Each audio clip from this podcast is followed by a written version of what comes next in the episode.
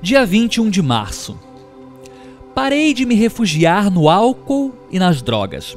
Parei de tentar controlar os outros e me entupir de comida ou do excesso de atividades. Eu parei de fugir. Hoje sou eu quem procura a intimidade com os que eu amo.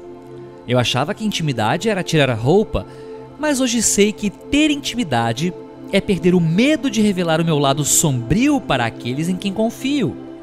Não posso confiar em quem fica explodindo em gritos, ou se comporta de maneira instável, ou quem sente prazer em rebaixar os outros só para se sentir melhor. Ainda que essas pessoas fiquem me bajulando porque acreditam que uma amizade entre nós possa ser vantajosa, não preciso desse tipo de pessoa na minha vida.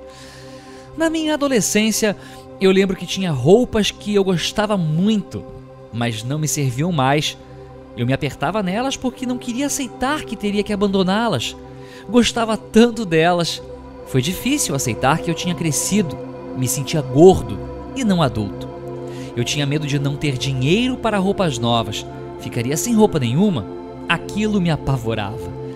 Assim era a ideia de romper com as pessoas. Não ter ninguém me causava profunda ansiedade. Em recuperação, muitas roupas novas foram adquiridas. Fui conhecendo pessoas novas, abrindo a minha mente e perdendo o medo de ficar abandonado. Fui aceitando a minha realidade e os meus defeitos de caráter foram ficando claros para mim. E assim, fui conseguindo mudar.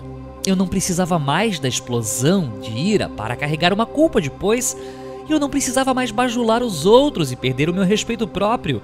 Eu não precisava mais da raiva, da ira e do ódio para me proteger dos abusos.